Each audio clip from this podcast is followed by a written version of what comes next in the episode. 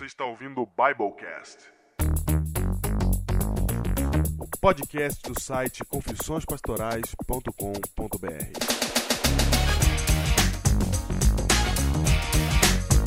Eu sou o pastor Júnior Distrital de Ubatuba, no litoral norte de São Paulo. E eu sou o pastor Diego Barreto, distrital de Pedreira, em São Paulo.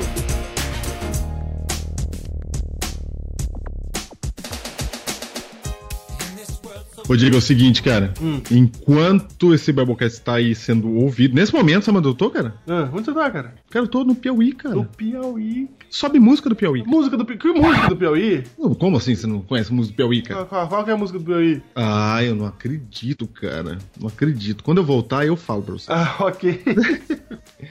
Cara, eu tô aqui com a Kelly Monteiro, cara, heroína. Você tá aí com os heróis do Piauí, Os cara. heróis cangaceiros, cara. Era pra eu ir também, cara, mas não deu pra eu ir, cara. Gente, desculpa aí, desculpa, desculpa aí, pessoal do Piauí. Eu ia estar com vocês. Ah, eu não acredito que você não tá aqui, cara. Não tô, cara. Não pude ir. Não acredito, cara. Você tá demais, hein? Ai, cara, falhei com o Piauí, falhei. Tá quente aqui, viu? Mas o Júnior foi. Tá quente aqui, viu? Tá quente aí, cara? Tá firme. Olha aí o Júnior no Aventuras Biblecastianas no Piauí. É, é, é- sou eu. Sou eu, é bom. Muito que bem, um abraço para os heróis do Piauí. Dê um abraço aí neles por mim, Júnior. Ok. Falou. Falou. Daqui direto do cangaço para o Brasil e para o Biblecast. E hoje, hoje tem o livro de hoje, Júnior. Hoje tem o livro de hoje. O livro de hoje é um filme, cara. O livro de hoje tem que mudar. O documentário de hoje É inovação, cara. é inovação. O livro de hoje é um filme, documentário de hoje, cara. Sim. E eu conclamo você assistir, cara. Conclame, conclame. Conclamo. Você tem que assistir, cara. O que, que as pessoas têm que assistir, Júnior? Fala sei- elas. Eu, eu sei que tem gente que lê os livros que a gente indica, mas esse vai ser mais fácil. Você assiste agora. Agora, vai. Vai. O nome do documentário Ah. é Lixo Extraordinário. Ô, louco. O lixo extraordinário de Vic Muniz. Isso. Cara, é o que a gente tá falando. Tem no YouTube, pra você que quiser ver, já, de graça, De legendado. graça. no Tá lá. YouTube. Vic Muniz em Lixo Extraordinário. Concorreu ao Oscar de melhor documentário. Concorreu, eu acho que o melhor documentário. É- É uma produção americana, embora o, o, o O artista cidadão é nosso. seja brasileiro, exatamente. E eu queria que você assistisse Lixo Extraordinário e visse se aquilo não é pregação do evangelho. Entenda, quando você assistir o Lixo Extraordinário, como que a arte pode mudar a vida das pessoas. É isso. Assiste e fala pra nós.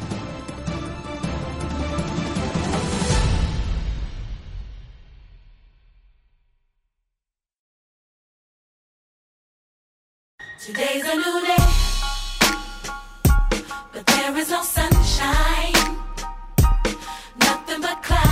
clouds, and in my heart, and it feels like a cold night. Today's a new day, but where are my blue skies? Where is the love and the joy that you promised me? Tell me it's alright. I'll be honest with you. I almost gave up, but a power that E este é o seu Biblecast. Palavras. É isso aí, gente. Estamos de volta depois de Júnior ter, ter passado aí é, seu momento de paternidade, né? Ah, eu nem falei nada lá, cara, porque, entendeu? É porque você não fala mesmo, você deixa na minha conta. Não, que Deixa deixa, todo mundo achar que a culpa é minha, Ah, eu sou o cara Sei. das palavras. É assim quantas vezes eu já entrei lá É. e falei que a culpa era minha. Um quarto das vezes que você não falou nada e eu recebi a culpa. Mas agora tava claro, né? É, eu espero, né? Espero que estivesse claro pra todo mundo, né? Não, eu não vou nem falar pra não dar, gerar sentimento de culpa nas pessoas. sei. Sim, ah, sim, é verdade. Né? Muito bem, Ficar estamos... narrando o que aconteceu. que- Sim, eu sei, eu sei. Eu só faço votos de quando o Diego tiver filho, que Hum. o Biblecast ainda esteja de pé. Pra que você possa exigir de mim a mesma coisa, né, cara? Não, não, não, não, não, não. Porque é uma grande chance dele não existir mais. Ah, É, muito bem. Há uma grande chance dele não existir mais antes de eu ter um filho, né, cara? Não, não. Vide Biblecast quando o Diego casou. Só vide. Volta atrás aí um pouco. Ah, ah, Veja que luta que foi. que luta que foi. Mas não tinha falha, não falhava naquela época. Luta que foi. Te falar, viu? Vamos lá. Ok. Biblecast- Depois desse, desse, desse lavar roupa suja em público. desse momento, momento nós dois, É isso. Nós vamos agora começar a falar do tema de hoje, né? ok, o tema de hoje. É verdade, tem que ter um tema de hoje. Isso, o tema de hoje, Júnior, nesse Biblecast do Fator 40, Opa, ó, opa. nós vamos aqui começar a explicar, Júnior, um dos temas mais importantes do Fator 40. Na verdade é o nascedouro, não é? É verdade, cara. É, o nascedouro da ideia. É o conceito que está por trás do Biblecast, cara. Do, do Fator 40. Isso mesmo, só recapitulando, o primeiro Biblecast Fator 40 que a gente fez aí, ó, um pouquinho atrás aí, Isso, explicava o título, exatamente. certo? A ideia de que gerações mudam, né? Isso. Mudam. Deus, Deus trabalha com, com as gerações. E como uma geração na Bíblia ali, ideia de 40 anos, lá no deserto, fator 40. Isso você já entendeu. Sim. Mas agora, o que, que esse detalhe de geração tem a ver mais no âmago do processo, no profundo, No profundo. no profundo. Exatamente. Nós vamos ver aqui um conceito, Júnior, muito importante que a maioria dos cristãos, maioria, né, ignora. Não, não é que ignora, luta contra, Diego. É luta contra a verdade, cara. Luta, Luta contra. contra, cara. Luta contra. Por que, que o Fator 40 vai ter, é, vai ter um palco, Júnior, só pra falar de criatividade? Por que, que ele vai ter um palco chamado arte? Qual é a preocupação que nós estamos tendo, né? Por que, que a gente está pensando nessas coisas? Pra você entender, pra você entender, primeiro tem que começar contando a minha história pra você. Antes, vamos ao título. O título, Júnior. Qual que é o O título? título, porque eu não posso perder a ideia de que os cristãos muitas vezes lutam contra. Certo? Portanto, o título deste Biblecast é Fazendo Arte. Fazendo arte. Exatamente. Em qualquer sentido que você quiser aí. Exato. Fazendo arte. Sua história, Diego, vai. A minha história é a seguinte, Júnior. Eu. Música de historinha. E Música aí. triste Pra testemunho. Música triste, testemunho. Testemunho, vai. E aí, Júnior? Eu nasci numa igreja, né? É, numa, nasci numa família cristã. E aí, né? Eu. Pra mim, arte era uma besteira, Júnior. Pra mim, arte sempre foi uma besteira. Pra muita gente é uma besteira. Uma besteira. Sabe um negócio de rico? Coisa de, coisa de gente fresca? Sei, Pra, inútil. pra mim, arte era coisa de gente inútil, coisa fresca. Porque eu, porque eu nasci, cara. Eu nasci no período da pós-modernidade. E no período da pós-modernidade, a arte é abstrata. Sim, O que faz com que ela, aparentemente, para uma mente tola e vulgar como a minha infantilidade, certo. Dizia que, que não era nada aquilo lá, que era uma besteirada. Qualquer era um um fazia. monte de rabisco, é. Eu pensei, se eu botar na boca do meu cachorro vai ficar bonito também, Isso, nossa, todo mundo fala isso. não é? Isso. E eu pensava assim, cara. E aí, pensava assim achava que isso é uma grande besteira, uma grande perda de tempo, o mundo vai acabar aí, o pessoal tá perdendo tempo pintando papel. É verdade, cara. Em vez de pregar evangelho, ficar pintando rabisco. Pintando papel, é. Que isso, cara. O mundo vai acabar aí, tem gente gastando milhões, tem gente morrendo de fome, tem gente gastando milhões por um papel rabiscado. E nesse tom, Hum, não só na pintura, qualquer outra coisa, né? qualquer outra coisa, é. Se eu for compor uma música, ela tem que ser panfletária, ela tem que pregar o evangelho. Se eu for, Isso. se eu for qualquer coisa que eu for imaginar, fazer um filme, etc. Vide o né? Isso. Né, Aline Toledo? Isso. Cara, Aline Toledo, É. meu Deus, cara. Eu preciso conhecer ela de perto, cara. Muito bem. Ela é tão legal, né, cara? Ela é, eu conheci de perto já. Tão legal que Deus chamou ela pela cara. Foi. Só gente legal, desse jeito e.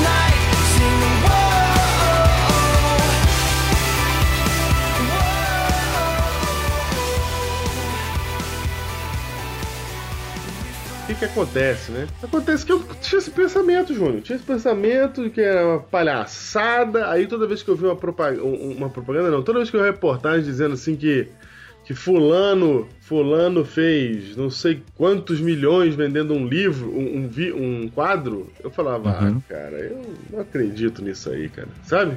Certo. Revoltava. Revoltava. E um quadro que. Um quadro que você provavelmente achava feio, né? Ah, eu tinha aqueles bonecos cabeçudo, com os pezão, com a cara torta. Ah. Legal, esse jeito de ver é legal. Achava aquilo um absurdo, cara. E aí a música também, né? O que dizer da música, das outras artes? Eu nem reconhe... Primeiro eu nem reconhecia as outras artes, as que eu reconhecia, pra mim tinha ser tudo pro evangelho também. Tudo evangelho. Exatamente. Cara, mas isso aí é muito importante. Todo mundo acha que tudo que a gente faz tem que ser pro evangelho, mas olha o jeito que eu tô falando aqui. Claramente do evangelho, entendeu? E até as coisas... Explicitamente do evangelho. E todas as coisas, né? E todas. O que é Fala um- bom dia, você fala assim, bom dia em nome de Jesus. É, exatamente, que é um despautério. Até o cumprimento é, né? A gente até cumprimenta assim, com, com alguma relação é, com, com o divino. Mas o problema não é esse. A questão é que quando tudo é, tudo, tudo, tudo, tudo, tudo, é, é, um, é um desequilíbrio, porque nós somos é, físico, mental, espiritual, social.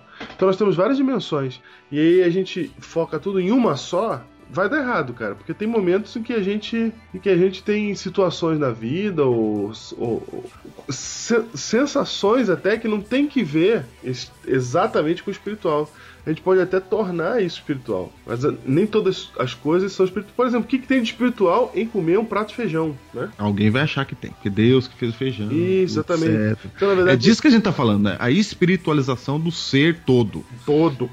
Sendo que a gente é mais que espiritual, a gente é social, a gente é outra coisa. Sim, a gente Você- tem outros, outras dimensões. A gente fala de outra coisa, né? Exatamente. Então, assim, quando a gente vai comer um prato de feijão, a gente ora antes, certo? Sim, Acabou. Você não vai ficar orando enquanto come, ou vai fazer aquele prato de feijão um ato de evangelismo. sei, entendi. É só comer feijão. É. então, assim, e outras coisas mais, né, que eu posso citar aqui. mas- Comer feijão ficou muito bom, cara. Então, cara, o que acontece? Eu achava assim, cara, tanto achava assim que na aula, eh, na, na- na escolinha, tinha uma aula que eu odiava, uma matéria que eu odiava. Eu nunca entendi, nunca entendi pra que que servia, cara. Exatamente.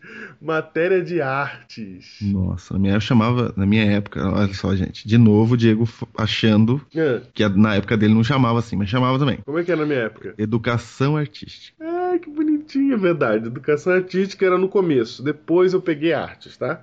Ah, pegou. Nem fez ensino médio. Foi fazer ensino médio semana passada e pegou arte. Eu fiz arte no fundamental, tá? mental. Muito que bem. Aí, cara. Cara, eu achava aquela aula um desperdício pra mim, cara. Era a aula que eu menos tinha nota, era a aula que eu menos me preocupava. Era a aula, pra mim, aquela aula, Júnior, era a aula de eu ficar desenhando no papel, de eu ficar lendo alguma. Sei lá, fazendo. conversando com Não. meus amigos. Era terrível, cara. Eu não sabia pra que servia mesmo. Entendeu? Era tempo vago pra mim. Eu tinha certeza que era uma perda de tempo, que aquilo lá alguém inventou. Eu ficava olhando pro professor e falava assim, coitado, né? É? Coitado, cara. Esse não tinha nada o que dá pra ele fazer. Mandaram ele tratar nós como do prezinho, mandar a gente ficar desenhando aqui. Isso, eu pensava a mesma coisa. Eu pensava, no, eu pensava no coitado do professor. Não, coitado, é por que o que leva? Deve ser um substituto começando agora. Cara, eu tanto odiava essa matéria, cara, que eu, que eu fazia tanta confusão na, na aula de- dessa matéria, porque. E, e eu nunca tive nenhuma habilidade manual, né? Deus não me deu isso. Sim. Então, cara, se você pede pra eu recortar um papel em linha reta, eu vou recortar ele da forma mais torta possível. E vai ficar aquelas pontas pra parar, assim, sabe? Que eu, que eu não conseguia parar, que eu ia, eu ia tentar parar, cortava mais fundo ainda e aí entortava o negócio. Ali. Sei. Eu não sabia, cara. Se você mandasse eu, eu é, é, passar uma canetinha por cima do pontilhado, ficava tudo torto. Eu não conseguia passar canetinha por cima do pontilhado. Minha letra sempre foi feia. Eu não tinha nada de arte, cara. Eu não sabia desenhar. Eu lembro até de uma fase de uma- que eu vi uma- eu descobri um, um jeito de desenhar que um amigo ensinou. E eu conseguia desenhar só aquele rato que ele ensinou a desenhar, entendeu? Entendi. Tem um jeitinho. É, tem um jeitinho. Tem um formato. Mas se eu tentasse criar alguma coisa da minha cabeça, não saia nada bonito, né? Sei, sei. Mas saíam uns bichos esquisitos, né? Não, não saía daquele jeito bonito de um desenho. Em outras palavras, eu não conseguia tirar da minha cabeça o que tava lá e botar no papel. E, e eu também entendi uma outra coisa, cara. Ah, Depois que eu conheci um cara tipo. Como é que é o nome do nosso desenhista aí? Felipe K. Depois que eu conheci um cara igual o Felipe Carmo, eh, igual o Felipe Carmo, que desenha de verdade, sabe? Esses caras que desenham? Sim. Tinha um cara no, no ensino médio, cara, a gente pedia pra ele desenhar, ele desenhava o que ele quisesse, cara. Aí eu falava, não tem negócio de matéria, cara. Quem desenha, desenha. É, cara, exatamente. Foi exatamente a mesma percepção que eu tive. Acabou. Quando eu Eu meu, nunca serei isso. quando eu vi o meu amigo desenhar aquele rato e eu comecei a desenhar também, ele me ensinou e eu, e eu sabia desenhar aquele rato, eu achei que então desenho era só uma questão de treino e aprendizado. Só que aí quando eu tentei desenhar outras coisas e eu vi que eu não conseguia, daí eu comecei a perceber que eu não tinha eu, e isso quando quando criança dá uma dá uma certa revolução na sua vida, você descobre que você tem uma limitação, que você não consegue fazer aquilo Né? Não dá. e o outro cara consegue. Aí ali, Júnior, eu comecei, comecei a, a- começou a surgir na minha cabeça uma ideia de que, olha, tem gente que tem uns talentos diferentes, né? Opa! Opa! É essa mesma percepção que você teve aí. Eu falei, opa, Opa! Tem coisa que não é pra mim. Talvez, talvez, assim, só talvez, talvez esses grandes artistas aí, Michelangelo, Donatello, as cintas tartarugas ninja, né? Isso. Rafael, Leonardo.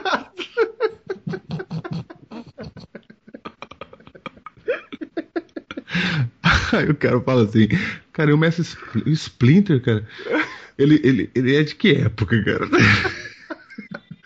Olha o Lourenço no fundo, lá, chorando. Participando do Doublecast primeira vez. Participando, cara, participando. Ai, cara. Cara, então. Eu comecei a falar assim: tem virtude nesses caras. O que eles fizeram realmente é difícil de fazer. E isso porque eu não tinha ainda nessa idade, não tinha ainda contemplado é, o- as dificuldades da expressão por meio da pintura. Porque uma coisa é você desenhar, outra é colorir, né? Ah, claro. E, e, e outra esculpir, etc. Mas ainda assim eu falava assim na minha cabeça. Mas essa arte que eles estão vendendo por milhões aí, que esse monte de rabisco aí, isso é uma besteira. Não, essa não. Ainda tava na minha cabeça. Essa não. E eu tanto odiava a aula de arte, Júnior, que eu fiz uma professora pedir aposentadoria. Nossa senhora, era uma peste. Eu era uma peste na oitava série, cara. Na sétima série, não lembro, cara. Sétima série, eu acho. Eu tava azucrinando lá no fundo, cara. Na aula de arte. Era pra fazer arte, não era? Sim, era pra fazer arte. Ué, era pra fazer arte, tava eu azucrinando lá no fundo da sala, cara. O professor não aguentou. A professora bateu na mesa, assim, olhou pra mim e falou: Chega, acabou Chega. pra mim. Aí eu fiquei olhando pra ela e falei: Meu Deus, vai me mandar, vai, vai me suspender. Mas ela se suspendeu, ela falou assim: Acabou pra mim. Pegou a pastinha dela, cara, saiu da sala e não voltou nunca mais pra dar aula. Cara, ela falou chega por sua causa, cara. Eu quero aqui no Biblecast falar, minha senhora. Como é que é o nome dela, cara? Eu não lembro, cara.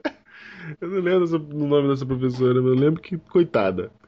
Tudo porque eu achava que artes era uma palhaçada. E aí, Júnior, um dia eu tava fazendo teologia, você tava comigo lá já. Sim, Muitos anos haviam se passado depois de Sim. todo esse processo, né? Sim. Muito eu, legal eu entrando nessa história, hein? O que será que vai acontecer? cara, você entrou mesmo, você foi pai dessa história, cara. Você nem, engraçado. você nem sabe. Como assim, cara? E aí, eu sempre gostei muito de filme.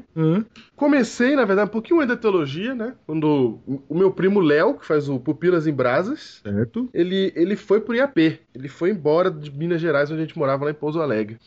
E eu falei assim, ó, vou fazer um vídeo de despedida pro meu amigo. Ok. Fazer um vídeo, sabe? Uhum. Considere o fato de que eu falei isso num período onde os computadores não editavam vídeo pra pessoas normais. Sim, sim, não. E aí eu falei assim, cara, como é que Você eu vou sempre falava as coisas que a gente não sabia que ia acontecer.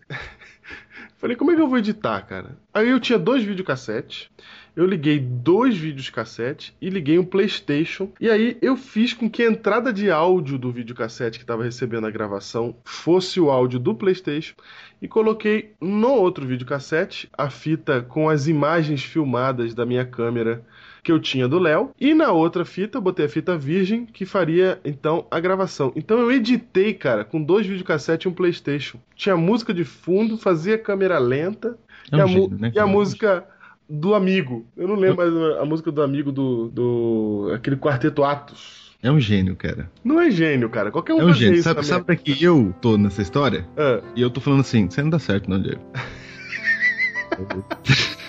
você tinha todo o conhecimento pra saber que isso dá certo, tá? Para de graça. Para de se fazer de coisinha aí. Quanta coisa Pra falar da gratidão que nós sentimos é tão forte que não há como explicar. São momentos que passamos lado a lado no viver. São momentos que não voltam nunca Não, não, não. mais. E aí, cara, eu editei meu primeiro vídeo, cara. E aí depois disso eu comecei a editar vídeo. Fiz mais um Começou. vídeo lá, mas tudo no VHS, entendeu? Começou. E aí, cara, quando eu cheguei na teologia, o computador já tinha evoluído o suficiente, né? E eu já tinha conseguido pegar a imagem do videocassete jogado pro computador. E aí foi, Olha, maravilha. foi o primeiro vídeo que eu vi, o vídeo sobre videogames. Ah, esse aí é sucesso, hein? Esse aí é tão sucesso que ele apresentou na, na- no sermão do Emilson. Vou te falar, viu? Sei quanto é mesmo. O Emilson teve que engolir isso. Até hoje ele olhou com cara de: Meu Deus, o que eu vou fazer com esse camarada? A aula de oratória ele mete um vídeo. É verdade, foi no primeiro.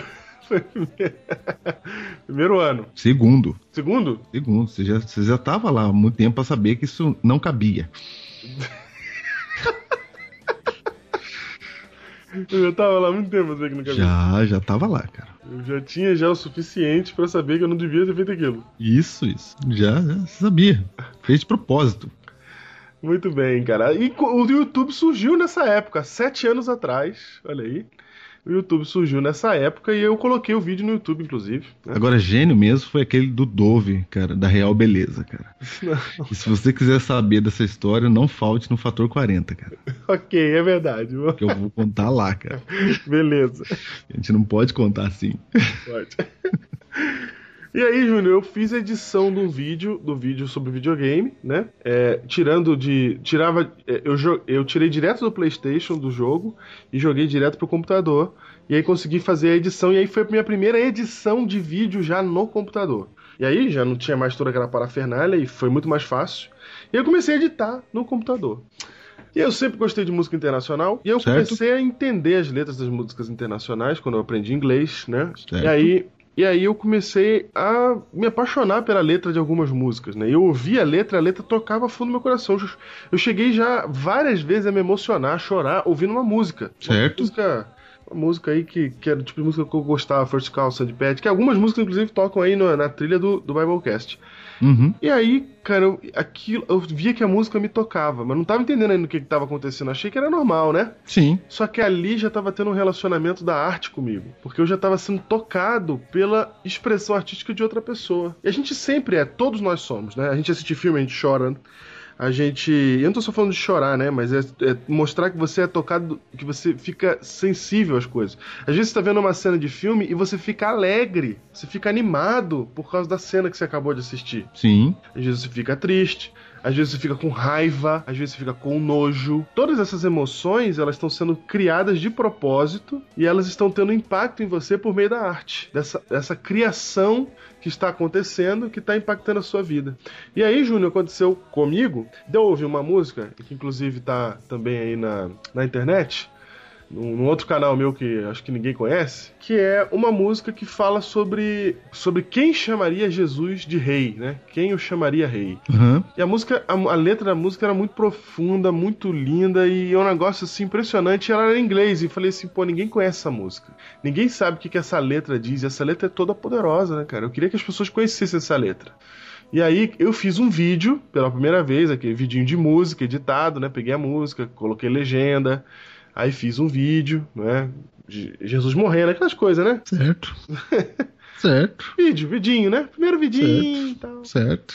Só que enquanto eu fazia aquele vidinho, cara, eu tava, na verdade, expressando o que eu tava sentindo por meio daquela, daquele vídeo. Que eu tava criando, aquele vídeo não existia. Eu criei do zero. Eu juntei as imagens, eu juntei a música, eu criei o clima, eu fiz todo um negócio pra poder passar uma ideia que eu, que eu tinha tido, que eu estava sentindo, e eu queria passar isso pros outros.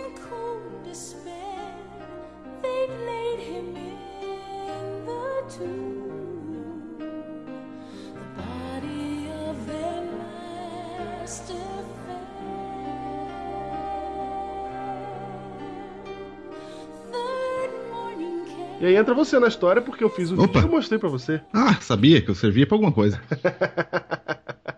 Claro. Você foi um dos primeiros a ver, cara. Eu fiz o vídeo, eu tava na- levei pra você lá no computador, lá na sala de aula, e falei, meu, assiste isso daqui. Olha que responsabilidade. Se eu falar assim, ó, que porcaria, você fala assim, é, não vou fazer nunca mais. É verdade. eu ia falar, ah, que não, não sirvo pra isso. É. É, a mesma sensação do desenho animado, né, do, do desenho. Eu devia ter falado pra vingar a professora. Vingar. ela já tá vingada hoje aqui no Biblecast. Tá vingada. Ela- hoje ela tá vingada nesse Biblecast. E Porque eu ela- só falei isso porque a gente mata isso, esses dons, a gente tem matado na igreja. a gente tem matado, cara. Tem matado. Exatamente, a gente tem matado esses dons. E aí, cara, eu fiz o vidinho, cara. E o vidinho é até ruim. Hoje eu vejo o vidinho assim e falo, nossa. Mas na época, né? Uhum. Na época. E aí, cara, ali eu comecei a perceber que eu tava me expressando, me expressando, arrumando formas de me expressar. Que eu queria me expressar de alguma maneira. E de uma maneira bela. Eu não queria me expressar de qualquer jeito. Eu não queria só dizer as palavras, olha, isso aqui é assim. Sim. Eu queria, eu queria que quando você ouvisse o que eu estava tentando dizer, que aquilo mexesse com você. E essa necessidade começou a criar em mim vontade de, de criar coisas diferentes para conseguir levar a mensagem ou aquilo que eu estava sentindo. Cara, eu fui me descobrindo um artista, eu que sempre odiei arte, cara. Tá vendo, cara? E aí, eu tô te contando a minha história pra você pra dizer pra você, cara, você que está nos ouvindo agora, que você é um artista. E aqui tá um problema na palavra arte, Júnior. Porque a Hum. gente entende arte, né? Quando a gente fala artista, a gente pensa alguém que é autor de uma obra-prima. Sim. Mas o artista nada mais é do que o criador de alguma coisa.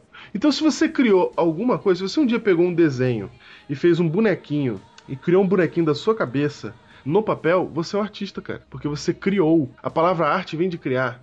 Inclusive, eh, tem uma música que a gente canta muito que fala sobre a criação de Deus, que Uhum. é aquela música 34, é, a música ordinária, Quão grande és tu, Com grande estudo. né? Porque quão grande és tu e vai falando das coisas maravilhosas que Deus criou, certo? Música do gatinho, né? Por quê? Então, minhau. É, então minha alma canta, é verdade. a ti, Senhor. Então, ó, minha alma canta a ti, Senhor, tá vendo? Expressão, quão grande és tu, quão grande és tu, por causa das maravilhas que o Senhor criou, certo? Em português a gente não percebe, mas a palavra aí utilizada na mesma música em inglês, a tradução da música é How Great Thou Art, ou quão grande é a tua criação. E a palavra arte, ela está sendo utilizada como criação. criação, hein? Porque no português ela é, no inglês, ela é utilizada assim normalmente. Não é uma adaptação. No inglês, toda vez que você fala arte, você está falando de criação. Só que no português, arte pegou conotação de produção artística, de é, Coisa bonita que, é. que, que, é, que, tá- que- ninguém entende. que está em exposição. Aquilo é uma arte. Na verdade, qualquer coisa criada é uma arte. Você faz o boneco de massinha, é uma arte. Se você já criou, compôs uma música, um verso, uma poesia, é uma arte. Se você já tentou se expressar de alguma maneira, é, é, de alguma maneira mesmo, usando alguma forma diferente para expressar aquilo que você estava sentindo, pensando, uma ideia, ou qualquer coisa, ideia, sentimento que seja, você estava desenvolvendo a sua veia artística. Agora, Diego, então vamos lá. Qual é a diferença do desenho que eu pinto aqui e daquele que ganha milhões? Qual a diferença? É, eu pintei um desenho aqui, um barquinho aqui, etc. Bonitinho, Aham. Mas o meu quadro não vale milhões. Sim. A Por que, que diferença, o outro vale milhões? a diferença é A gente, aqui no Brasil a gente chama de arte o que vale milhões. isso, exa- Mesmo que a gente não entenda, exatamente. entendeu? É. A gente tem que quebrar esse paradigma aqui agora e você tem que entender que Isso. arte é tudo que se produz, cara. Agora, esse que vale milhões é porque o artista conseguiu captar o pensamento de uma geração. Exatamente. Na verdade, é, o que faz a diferença dos milhões é a qualidade, né, Júnior? E essa exato. qualidade, ela tem vários fatores importantes. Vários fatores. Incluindo esse, é o que o cara tá falando, é, quem é o cara, né? Também isso também. Porque o que faz a arte ficar cara é a especulação. Porque tem Uhum. gente que investe dinheiro em arte, porque é o seguinte, Júnior. Suponha, suponha que você é, se torne um artista famoso. Uma coisa é certa, você vai morrer um dia. Sim. Quanto mais perto da sua morte estiver, ou mais longe do artista aquela arte estiver, mais valiosa ela é. Não, ok, mas eu tô dizendo que pra começar a ser valioso tem que ter conteúdo ali. Não, sim, só tô explicando aqui por que, que fica caro. Então, Uhum. você compra uma arte e o tempo passa e ela vai ficando mais cara, porque ela vai ficando mais valiosa à medida que ela se aproxima da, do, do tempo de da distância do próprio artista. É um dos fatores esse aí. É, é- não, esse é o maior fator de encarecimento. Ok? Uhum. Esse é o maior fator de encarecimento. Especulação encarece qualquer coisa. Encarece Eu sei, mas o que eu tô, que eu tô dizendo é o seguinte. Agora- é, mas dizendo Agora, é o mas, mas ela já tem não- um valor em si caro. Uma obra normalmente com Isso. que ela acabou de ser produzida por um grande artista, dependendo desse artista e dependendo da obra, ela já pode já nascer com valendo mais de 100 mil re- reais. Sim, mas eu tô dizendo que esse grande artista é um grande artista porque a arte, ela tem o poder de fazer você olhar de fora. Sim. E ela tem o poder de tocar você. É. Ou seja, o grande artista é o que saiu de fora da sociedade e olhou pra ela Sim. e descreveu ela de forma artística. Perfeito. Ele. Isso. Por isso que o meu desenho de casinha ainda não é tido assim, entendeu? Sim, exato. Você, você- tem que expressar. eh, Tem, outro, tem várias coisas na arte. Tá- Embora o desenho da casinha tem lugar que eu já vou colocar ele já no lugar dele. Exatamente. Outra, outra coisa, você tem que estar É arte também. Você tem que não, estar é arte também. Você tem que estar expressando alguma coisa Isso. na arte, entendeu? Para ela ter pra ela ter valor e significado, você tem que estar expressando alguma coisa. Você faz a casa pela casa, o que, que você está expressando nisso? Nada. né? Entendeu? The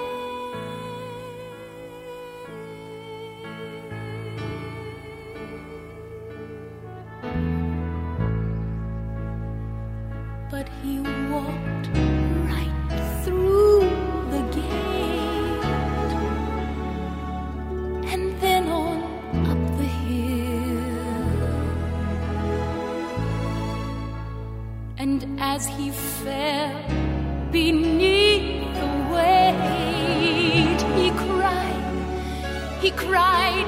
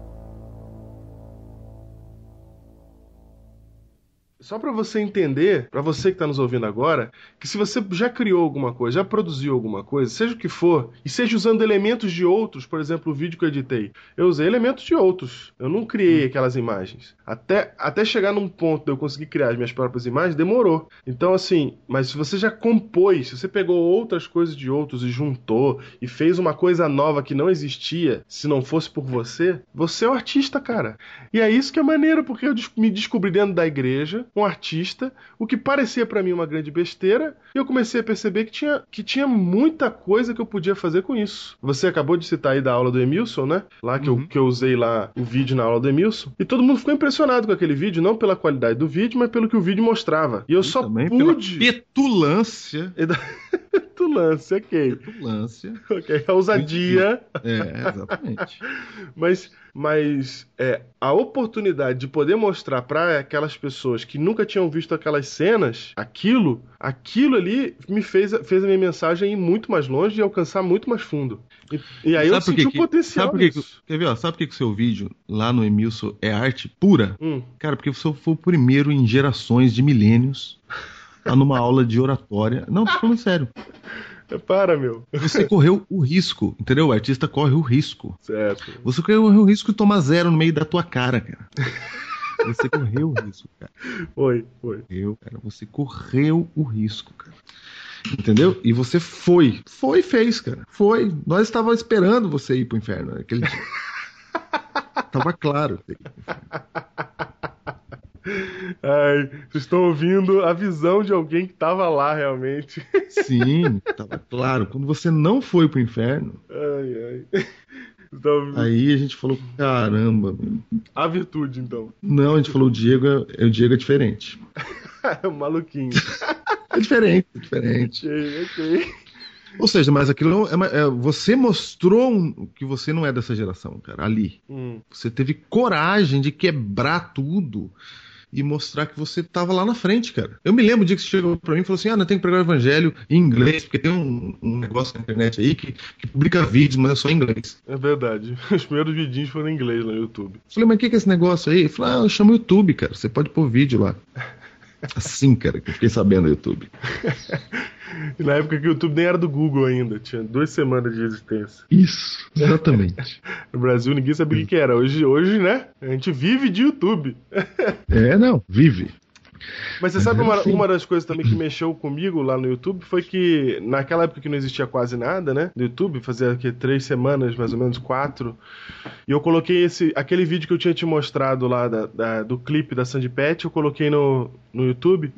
E aí, cara, entrou em contato comigo pelo YouTube um, um jovem de Nova York perguntando se ele podia usar o meu vídeo numa conferência de jovens em Nova York. Eu falei, meu Deus. Eu falei, cara, não, não tô- eu não acreditei. Eu falei, cara, quer dizer que um negocinho desse simples assim, que eu fiz ali, que eu mostrei pra você, pra mexer contigo, conseguiu mexer com um cara que tem outro mindset, que tem outra cultura, do outro lado do mundo lá, lá pra cima. O cara gostou e vai mostrar isso pra um monte de outros jovens. Daí eu percebi não só a- o fator interno da expressão do ser que a arte proporciona, como percebi também o impacto que ela tem sobre os outros, que é o que a gente está falando aqui agora. Ela causa um grande impacto sobre os outros. E quando a gente produz conteúdo cristão sem arte, a gente produz conteúdo cristão pobre. Nossa, você foi profundo, hein? Porque o mundo não produz nada sem arte, nada sem talento, nada sem beleza. E a gente está produzindo sem, sem tudo isso. Diego, sabe por que a gente produz o que é pobre, cara?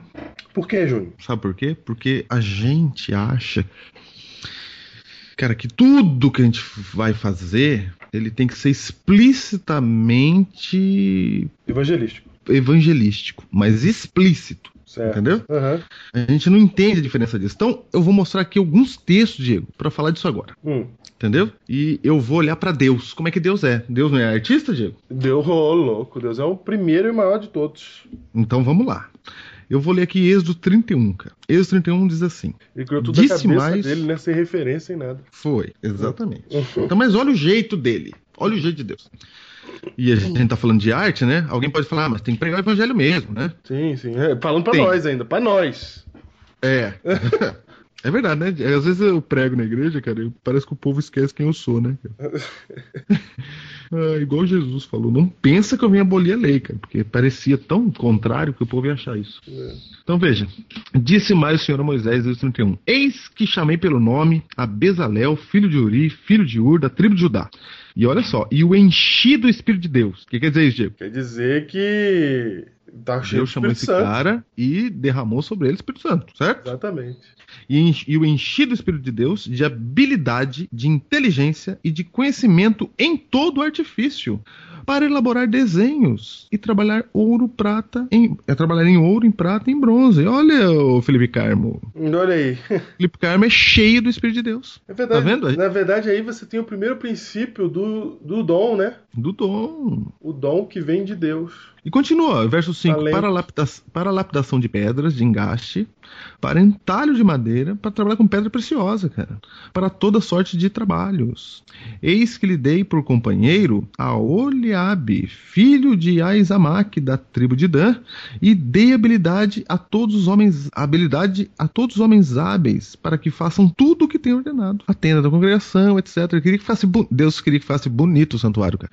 Ele não queria que fosse só santuário. Sim, não, é. Ele não queria que fosse monta um pano aí vai ser o santuário. Sim, é verdade. Porque o protestantismo tem essa vertente, Diego. Tem. Como a gente rompeu com a Igreja Católica, a gente rompe com a arte da Igreja Católica, em suas catedrais, por exemplo. Aham. E a gente chama tudo de idolatria. Então a gente rompeu com as imagens de escultura, entendeu? Sim, E rompemos com a arquitetura. As igrejas evangélicas são um quadrado, um caixote, sim. um balcão, um galpão. Um galpão. Um Aqui, galpão. e- Isso é o protestantismo, na verdade, é, de hoje em dia, porque o protestantismo europeu, as igrejas são tão lindas e grandes e belas e arquitetadas quanto as católicas. É, mas eu- você entende essa vertente de transformar a igreja num caixote? Sim, entendo, entendo. Vira, Não, vira é- uma- um prédio só. Porque quando você transforma a igreja num caixote, o arquiteto não serve, entendeu? Sim, Ele não serve pra nada. É. O desenhista não serve pra nada. Essas pessoas, a gente começa a olhar pra elas como se elas não tivessem participação nos dons de Deus. E a gente começa a reconhecer dom de Deus apenas o de pregar, o de Cantar, cantar, e é. cantar letra só de pregação de evangelho. isso. E de tocar só se for para tocar música de pregação do evangelho e não tem o dom de desenho, de pintura, de, na- de iluminação, decoração e decoração, isso aí não existe, entendeu? Aham. Mas a Bíblia não fala assim, ô Diego. A Bíblia diz que o Espírito Santo, Deus encheu o cidadão com o Espírito Santo para esses talentos, para esses dons, cara. Ou seja, Deus ele quer pregar, mas ele também quer pregar de forma bela. Sim. Tudo isso que você falou antes, entendeu? Você Aham. falou que a gente produz algo pobre, é porque porque a gente é, a gente quer apenas pregar, a gente quer apenas falar. Isso. Mas se, se eu tô falando é verdade, a gente acha que pronto, já resolve. É que eu posso pegar a verdade e, e- e apresentar de qualquer jeito. Inclusive, eu posso bater nos outros com ela, porque É, mas exatamente. é a verdade. é, porque é verdade. É a verdade. É muito A grande. verdade acabou. Mas Deus não é a verdade pela verdade. Ele, aqui era a verdade, o santuário que ele estava mandando construir, né? Sim. E ele falou, mas eu quero essa verdade bela. Eu quero com pedra preciosa, eu quero com, com entalhos de madeira. Eu quero assim. Exato. Deus, Deus fazendo arte, cara.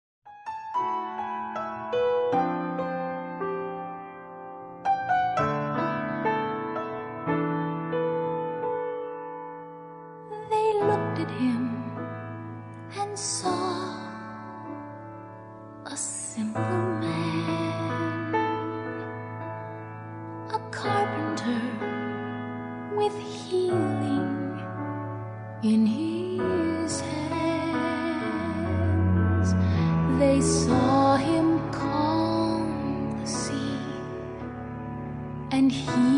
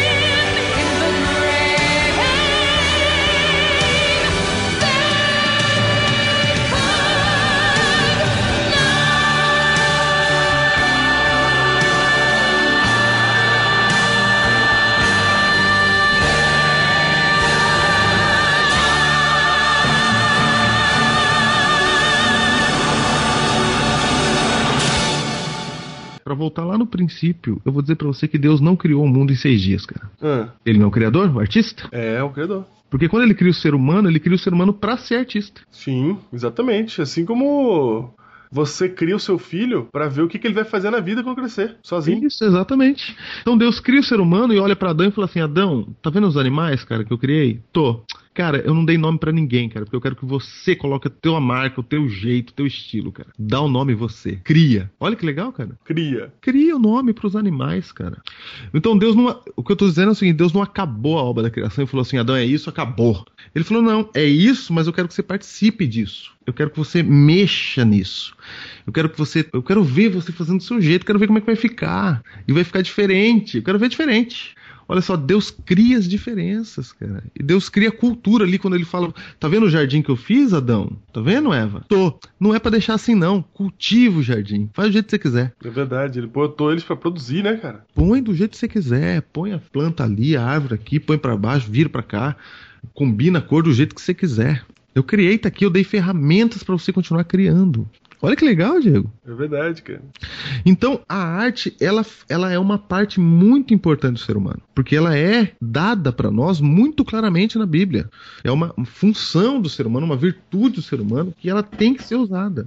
E ela está sendo usada, Diego. Isso, isso começa a mudar o jeito que a gente olha para a arte que as pessoas estão fazendo. Uhum, Porque a gente tem a tendência de jogar tudo fora que não fala, que não tenha Cristo no nome. exatamente. E a arte, Júnior, ela não precisa de justificativa pra existir. Ou seja, eu não preciso produzir artes porque eu tenho que pregar o evangelho. Ah, Eu- olha que importante. Eu, eu pro- produzo arte porque eu, porque eu quero, Porque eu sou artista. porque eu sinto vontade. Deixa eu dar a base bíblica para isso também. Vai, Vou dar. dê. Jesus falou assim: ó, observai os lírios no campo, Ah, para nossa alegria, né? para nossa alegria. É verdade. E assim não fala disso. É. Quando ele fala observar os lírios do campo, ele tá falando de um lírio que ninguém vê, cara. Sim. É o lírio no campo. Sim. Não é o lírio no, que você colheu pra enfeitar o casamento. Uhum. Imagina, por exemplo, eu tô aqui em Ubatuba. Sim. Eu olho pra serra de Ubatuba ali, Uhum. lá deve ter uma flor lá que tá agora linda lá, lá na serra, num bu- buraco lá que ninguém vai, cara. Uhum. Ninguém vai ver essa flor. Essa flor vai nascer, ela vai morrer e ninguém vai ver essa flor. Uhum. Mesmo assim, Deus fez ela bela. Sim. Mesmo assim, Deus se preocupou com o detalhe daquela flor. Mesmo que ninguém fosse ver. Por exemplo, deve ter algum animal, sei lá, alguma coisa nas profundezas do oceano que o ser humano não consegue chegar, Uhum. Que Deus criou e tá lá. E vai passar todo o nosso período aqui na Terra sem ninguém ver aquilo. Exatamente. Ou seja, a gente vai chegar no Deve, céu. deve Diego. ter, não. Tem, tá? É, Tem. então. Toda vez que a gente desce no oceano, a gente descobre bicho que a gente nunca viu. Então, animais que não foram descobertos ainda. E tem lugar que a gente não consegue descer e nunca conseguirá, né? Porque é não dá. Não dá. Ou seja, vai passar o nosso período aqui na Terra até a volta de Jesus e vai ter coisa que a gente não viu E que ele criou. e que ele criou. Agora, Criou pra quê se a gente não vai ver? É, por que, que Deus criaria se a gente não ia enxergar isso? Hum, por quê, né? Porque Deus cria, porque ele é artista. Ele gosta de criar. Ele cria e pronto, não tem objetivo. Ele é criador, ele, ele, ele, ele tem prazer em criar, então ele cria. Ele falou: vou criar um animal diferente aqui, mas ninguém vai ver. Não importa, eu, eu sou o criador, eu crio. Uhum. Eu gosto de criar. E a criação de Deus, sabe por que, que tem tanta dúvida sobre a origem do mundo, evolucionismo, essas coisas? Sabe por que, que tem dúvida, Diego? Hum, Porque Deus não é panfletário. é verdade. Deus não... Deus não, Deus não prega o evangelho em tudo que ele faz. Isso. Deus não colocou texto bíblico nas folhas das árvores, cara. É. Olha que ideia boa, cara. Se eu fosse Deus, eu colocava, em vez de fazer a Bíblia aqui, né? Aham. Profeta, esse negócio, ser humano, nada. Não, isso ia dar trabalho. Eu podia colocar os textos bíblicos nas folhas das árvores, cara. Cara, e árvore que nascesse no Brasil ia dar, ia dar texto bíblico em português. Se nascesse da Espanha, ia dar texto bíblico em espanhol. Se nascesse na França, ia dar texto bíblico em francês. Todo mundo ia olhar e falar: Deus existe. Sim. Por que, que ele não pregou assim, cara? Porque ele não é assim. Tem simplesmente uma parte, uma parte de Deus que ele faz. Ele faz porque é belo, porque ele gosta. Ele criou um monte de planeta aí, Diego, que ninguém vai ver, cara. Sim, exato. Cara, ninguém vai ver esse planeta, cara. Não, e, e ele continua criando, né? Continua, cara. Ele continua criando, cara.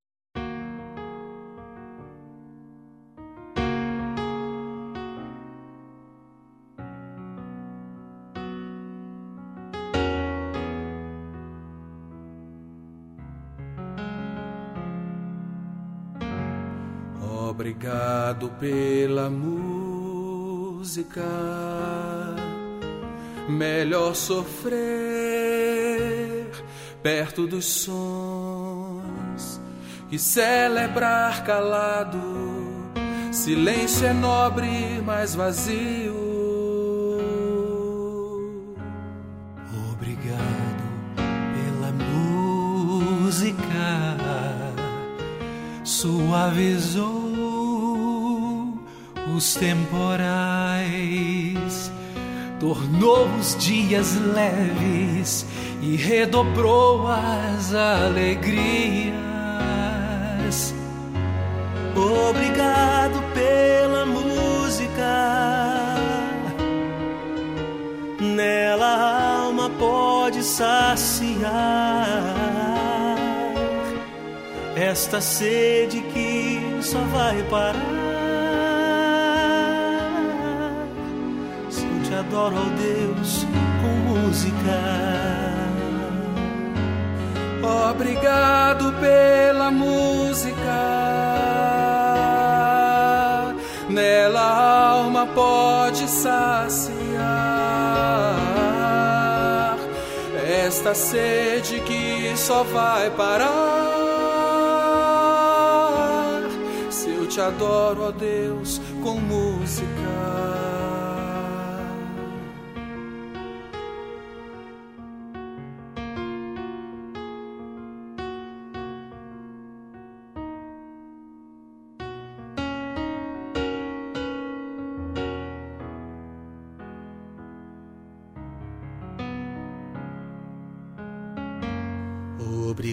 Obrigado pela música, não me deixou perdido e só. E até nos desencontros foi colo certo, ombro amigo. Obrigado pela música que me ajudou amar demais. Nos berços e varandas, os filhos embalei e as esperanças. Obrigado pela música. Nela a alma pode saciar esta sede que só vai parar te adoro, Deus, ó música. Obrigado pela música. Nela a alma pode saciar esta sede que só vai parar se eu te adoro, ó Deus, música.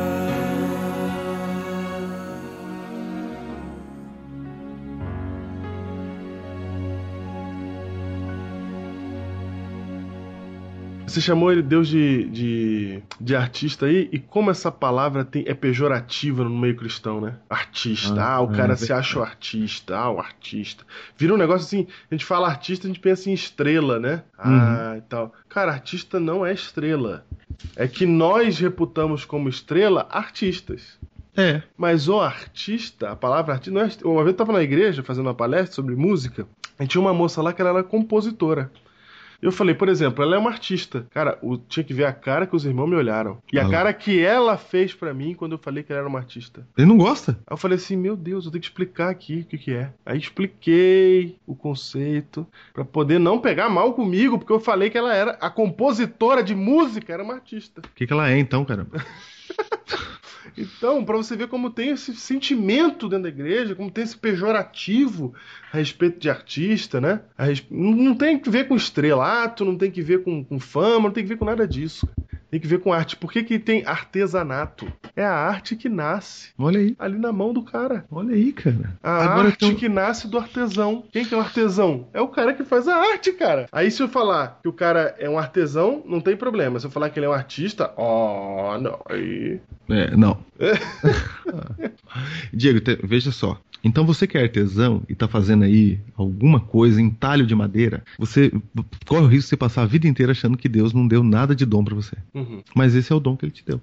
E o nosso problema, você falou que a gente produz as coisas pobres, é que a gente acha que tudo que a gente faz tem que falar de Cristo. Uhum. Só que Jesus falou assim, ó, mesmo que você fale a língua dos homens e dos anjos, não é suficiente falar. Uhum. Porque a gente, a gente não prega o que a gente fala, a gente prega o que a gente é. E você é mais do que você fala, entendeu? Entendi. Você é os seus dons, o seu dom de pintura, é o que você faz nas horas vagas, é o que você faz pra nada, entendeu? Sim. Sabe por que, que as nossas músicas, às vezes, e as coisas que a gente faz é pobre, artisticamente falando? Aham. Porque a gente faz panfletário, a gente quer pregar o evangelho tudo, pôr Jesus no nome de tudo, etc. E- Um artista que não tem esse compromisso, ele faz pela beleza. Isso. Então ele fala assim, um artista que não tem compromisso falou assim, vou fazer uma música, cara, que vai arrebatar os corações. É isso que eu quero. Aí ele combina a palavra só pra dar rima, cara, entendeu? Uhum, Ele não tá preocupado em nada. E aquilo é uma obra de arte musical. uhum. Exatamente. A gente não ouve esse camarada, a gente diz que esse camarada não é de Deus. Claro que ele é de Deus, cara, porque Deus ele faz assim também. Sim. E não, e Júnior, sabe o que é engraçado? É que isso é uma das razões pelo qual a igreja, ela não só ela é pobre em conteúdo, né, o cristianismo não só é pobre em conteúdo, muitas vezes, como também, cara, é, se fala sempre a mesma coisa do mesmo jeito. Não tem ineditismo, não tem criatividade, não tem coisa nova. E coisa nova é interessante, todo mundo quer coisa nova. Tudo que é novo é interessante, cara. Se você botar um produto novo que não serve pra nada, mas ele for novo, ele vai vender. É, cara. Porque, porque as pessoas se interessam por aquilo que é novo, que é inédito, que é criativo. E aí a gente não tá fazendo, pegando a nossa mensagem, e às vezes a gente até usa frasezinhas como É, não tem como inventar a roda, né? Porque, Nossa senhora. porque o cristianismo é o que sempre foi, a mensagem é essa mesmo, e não tem nada pra inventar de novo. Que Meu Deus! Porque se você ler a Bíblia, você vai descobrir coisa nova até a volta de Jesus, cara. Até a volta de Jesus, cara. E ainda que seja uma mesma mensagem, você pode expressá-la de várias maneiras diferentes e cada vez melhores. Então, no fundo, Júnior, é pobre por causa dessa razão que você citou aí, mas também tem uma outra razão. Rola um pouco de preguiça Hum. quando é pra produzir pra Deus. Ah, porque Deus aceita. Pra Deus, é, pra Deus a gente faz de qualquer jeito e a gente faz aquilo que é o mínimo, que é o básico, que vem no livro, que manda a regra, que todo mundo faz, entendeu? Pra Deus é assim, não tem, não tem Parece que não tem aquele negócio de vamos criar, vamos juntar aqui, galera, vamos pensar numa coisa nova aqui, vamos, vamos, vamos, vamos pensar. Sabe, o jeito que a gente faz as coisas pro mundo, pro trabalho, a gente não faz pras coisas de Deus, cara. Rola um desleixo. Rola. Um desleixo. Muito vamos- grande, cara. e vamos fazer aí, vamos fazer aí. Não, a gente faz assim, assim, assim tá bom. Entendeu? Não, não tem aquele pôr tudo de si, colocar a sua cabeça para funcionar, usar os- todos os recursos que você tem. O que você faria se você tivesse num trabalho ou em qualquer outra coisa que fosse é, te render alguma coisa na vida, né? Aí, aí a gente põe tudo que a gente tem, a o que a gente sabe e tal, mas pra igreja é de, então, um pouquinho, e, e- a gente não investe em produção artística, e quando eu digo artística, em criação na igreja. Não investe. Sabe por que isso acontece também, Júnior? Hum. Porque a gente não tá usando as nossas habilidades pra Deus, né, cara? Não estamos. Deus deu talentos e habilidades pra nós, e a gente não tá usando pra Ele. Eu vou dar um exemplo básico aqui pra você, assim, ó. Bem, bem rápido, assim, bem, bem por, por alto, né? Quantos de nós temos talentos reconhecidos aí no trabalho, onde estamos, onde estivermos, ou fazemos coisas que as pessoas gostam, que nós não estamos aplicando isso na igreja? E aí você fala assim, ah, mas é porque a igreja não deixa, porque a igreja. É, porque. é, cara, você não conseguiu adaptar isso ainda para usar no- no evangelho. Então é para isso que existe o fator 40. O nosso objetivo lá em falar de artes não é promover a frescura. Ah, foi muito bom. Quando a gente fala de arte, sabe o que, que esses caras do Biblecast querem com arte, né? Por que eles estão falando de arte aí? Por que, que fator 40 tem a ver com arte? Eu não tenho nada a ver com arte. Você tem tudo a ver com arte se você é humano. Opa. Se você é humano, você tem tudo a ver com arte, cara. Então, o que nós queremos com arte no Fator 40 é que você desenvolva seus talentos artísticos, porque você tem algum. Que você desenvolva a sua melhor maneira de se expressar, para que assim, quando você for falar de Cristo, você fale da melhor maneira possível, para que as pessoas queiram ouvir. Uma vez eu ouvi uma expressão dizendo assim: olha, é, na igreja, e eu até já usei isso no Biblecast, né? Na igreja você. A igreja às vezes parece chata e, e tal, porque, porque você passa a vida lá fora tomando, comendo ketchup no McDonald's e quando você chega na igreja. Você vai comer carne de soja, né? E não tem gosto. Uhum. Mas a verdade é que a gente tá produzindo carne de soja porque a gente quer. Porque se a gente quiser, a gente pode produzir, cara. Muito mais, cara. A gente pode produzir da melhor qualidade, cara. Nós podemos fazer com que o mundo nos inveje. Nós podemos fazer o mundo olhar pra gente e falar assim, cara, o que, que é isso aqui que tá acontecendo aqui? Olha o que, que esses caras estão criando. Então, nosso objetivo com o Fator 40 é que esta geração que nós estamos, que é uma geração super envolvida com essas coisas, porque a gente se alimenta de material artístico. A gente quer, gosta de ver série, a gente gosta de ver filme, a gente gosta de ouvir boa música, a gente gosta de se entreter com esse tipo de coisa. A gente gosta de desenhos animados, a gente gosta de gibi, a gente gosta de coisas que são artísticas. Então nós vamos pegar isso e produzir isso para o reino, mas não só para o reino, mas produzir isso porque isso é uma expressão do ser, isso é da nossa, da nossa criação. Nós fomos, a verdade é essa, criados por Deus para criar. Toda vez que a gente cria, Deus bate palma, porque o filho dele está fazendo uso dos das habilidades que Deus deu, das bênçãos que Deus deu para produzir, para criar, assim como ele, a sua imagem e semelhança.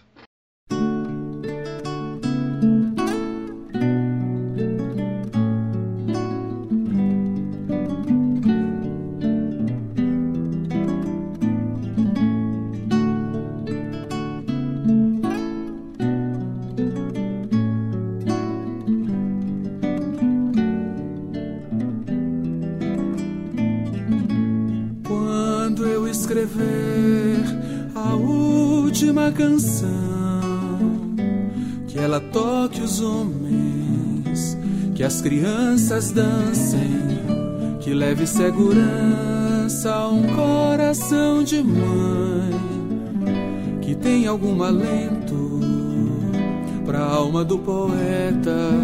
Quando eu escrever a última canção leve a esperança quem está no chão, que ajude o peregrino a dar um passo além, desperte em meus irmãos maior amor.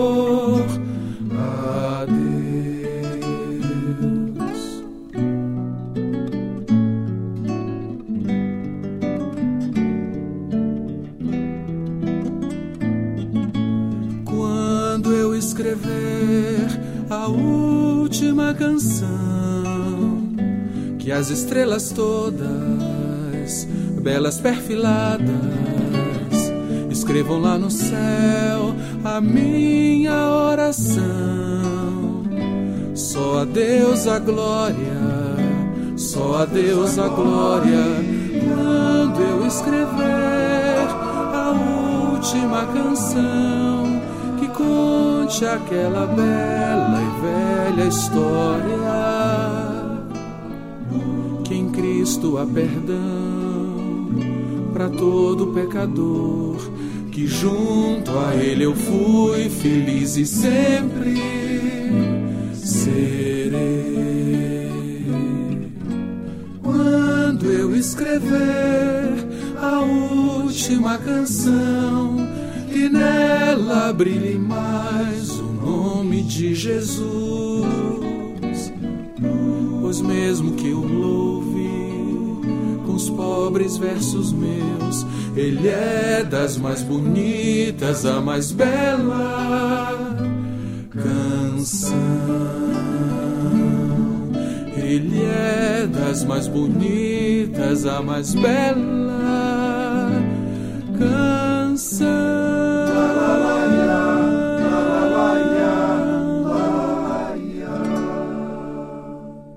E é para você fazer o que você gosta. Faz. Mesmo que não tenha texto bíblico. É. Entendeu? Mesmo que não tenha. Não tem texto bíblico nas folhas das árvores. Deus não colocou. Uhum. Ele não quis fazer assim.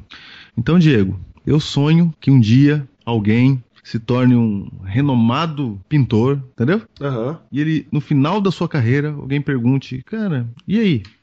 Ele fala, é, na biografia dele, alguém vai dizer assim, cara, você não acredita. O quê? Ele era adventista do sétimo dia, cara. Isso, olha que lindo. Olha que lindo. Percebeu? Ele não falou nada. Uhum. Mas a vida dele é tão reconhecida pelos de fora que o fato dele ser adventista aí faz efeito. E outra coisa, Júnior, a gente fica pensando só em pregação direta, que é essa panfle- panfletária que você está falando aí, mas a que mais funciona hoje é indireta. Então, é, nenhum de nós que é cristão vai conseguir exprimir uma arte que seja que não tenha a nossa cosmovisão nela. É. Porque o artista não consegue botar sua cosmovisão de lado e produzir sua arte. Porque a sua cosmovisão faz parte, é, é- constrói tudo que ele pensa e sente. Então é dessa maneira que ele vai construir Então Um você já é cristão. Você já é, E exatamente. vai sair cristão. Vai sair. Exatamente. Se você pensa em produzir uma coisa que não é cristã, se você tem muita vontade de produzir uma coisa que não é de Deus, provavelmente tá você está com um problema de cristianismo, não de arte. Não de arte. É. Tem alguma coisa aí que você não entendeu direito ainda, que não mudou sua vida, que não transformou você.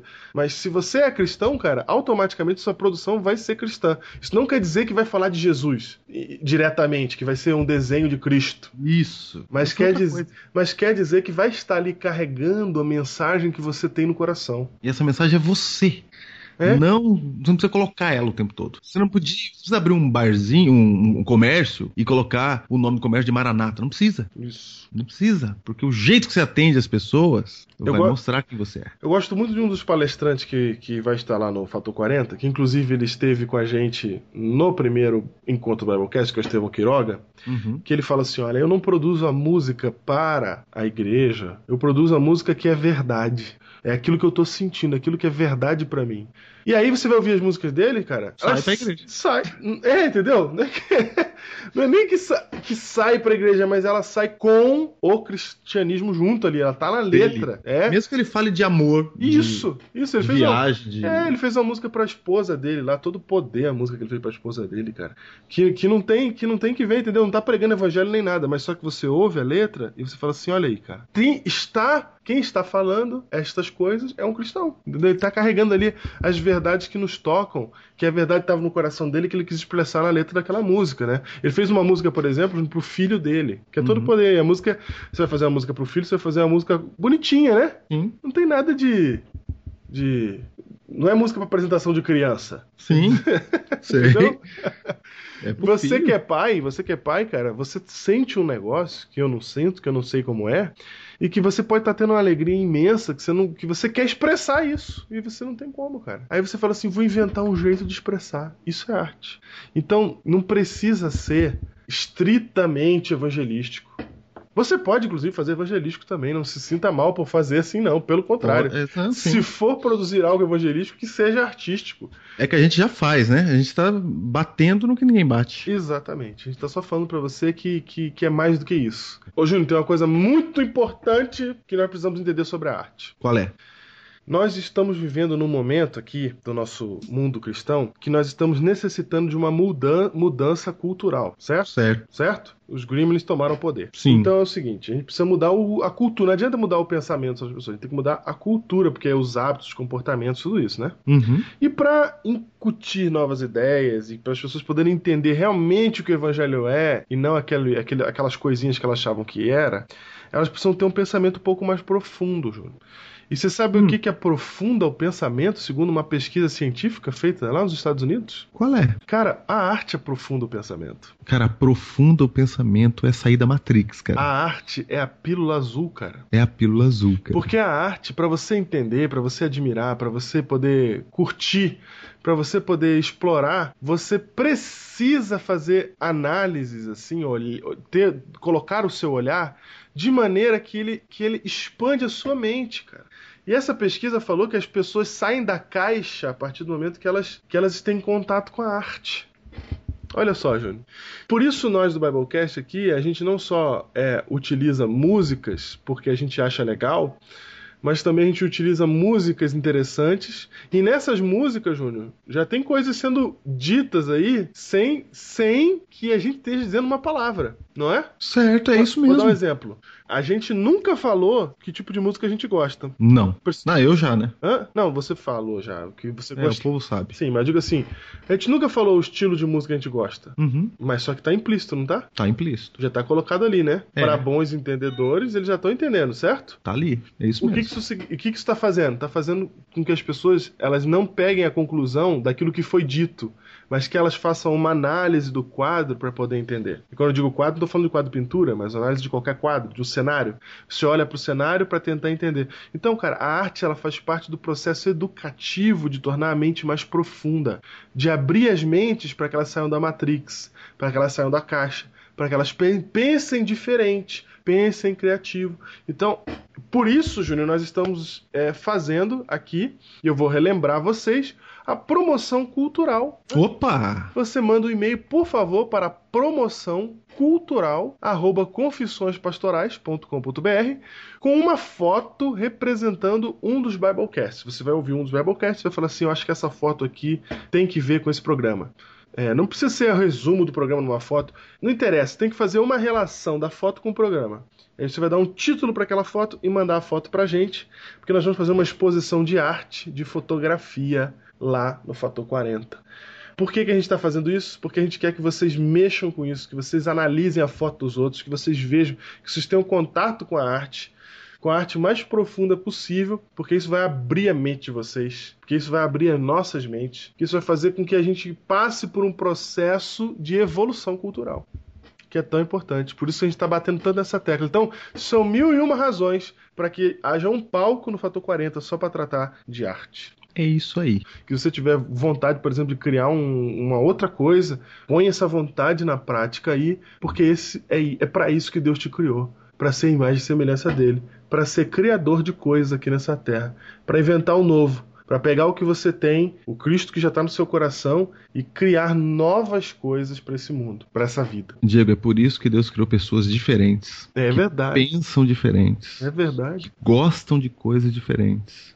É por isso que, eu nos- que ele criou alimentos diferentes. Ele criou variedade de cores. Porque ele sabia que no- no- todo mundo não ia gostar da mesma cor. Então ele criou a variedade. Todo mundo não ia gostar do mesmo bicho, entendeu? E variedades que podem combinar ou contrastar, né? Exatamente. Eu, Júnior, inclusive é por isso que Deus gosta dos louvores, né, cara? Porque é só a expressão do nosso ser, né? Quando, o É. cara, quando a gente canta uma música, assim, e a gente se emociona com ela ali, a gente está se expressando o quanto a gente o ama, o quanto aquilo, aquilo é verdade. Por isso que Deus ama os louvores, cara. Por isso que ele habita no meio dos louvores, cara. Ele habita no meio das coisas que a gente cria, né? Na nossa produção artística. É lá que ele habita. Então você que tá aí, você é único. Deus criou você, só você, como você é, para que você manifeste isso. Não pense que Deus te chama para reduzir você a um ser religioso. Uhum, E religioso, eu falo de seguir doutrina religiosa, né? uhum. Não de adoração, etc. De um ser somente que segue a doutrina de uma igreja. Não, ele chamou você para você continuar sendo você Uhum. e amando esse Deus. É isso que é ser artista. Que Deus abençoe e até lá no Fator 40.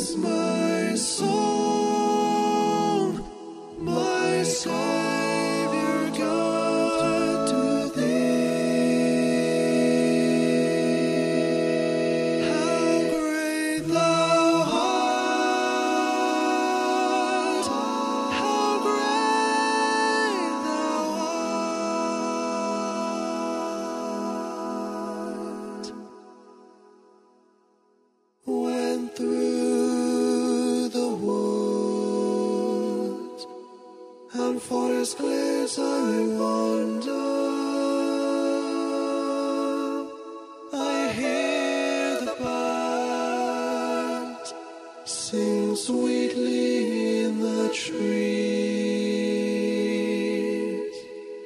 When I look down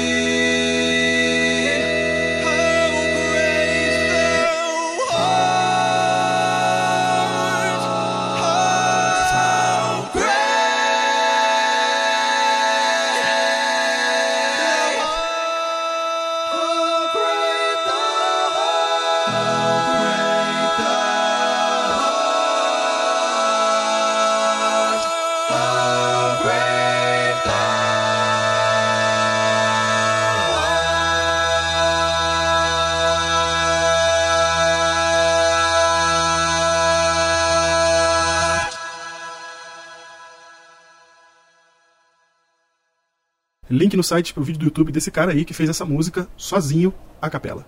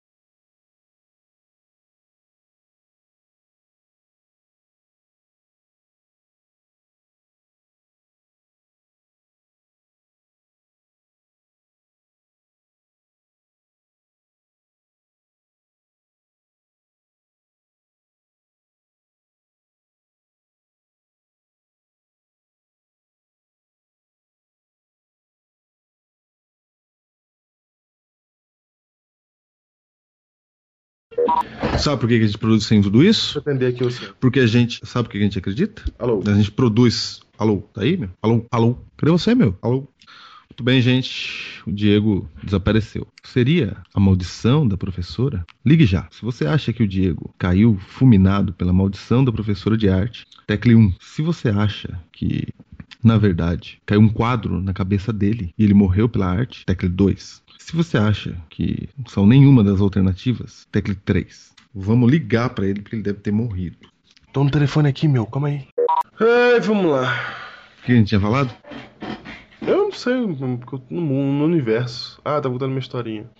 Cara, você achava isso. Lourenço ao fundo, Diego. Lorenzo, Lorenzo faz parte do. Vocês estão ouvindo o Biblecast, se acostumem, porque Lorenzo faz parte do fundo musical do Biblecast de hoje. Faz parte do fundo musical. Veja, veja. Exatamente. Veja.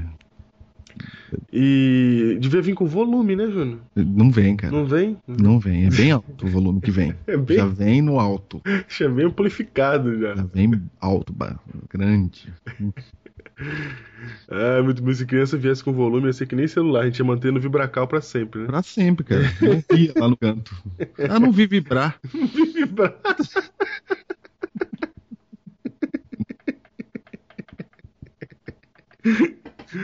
ai, ai.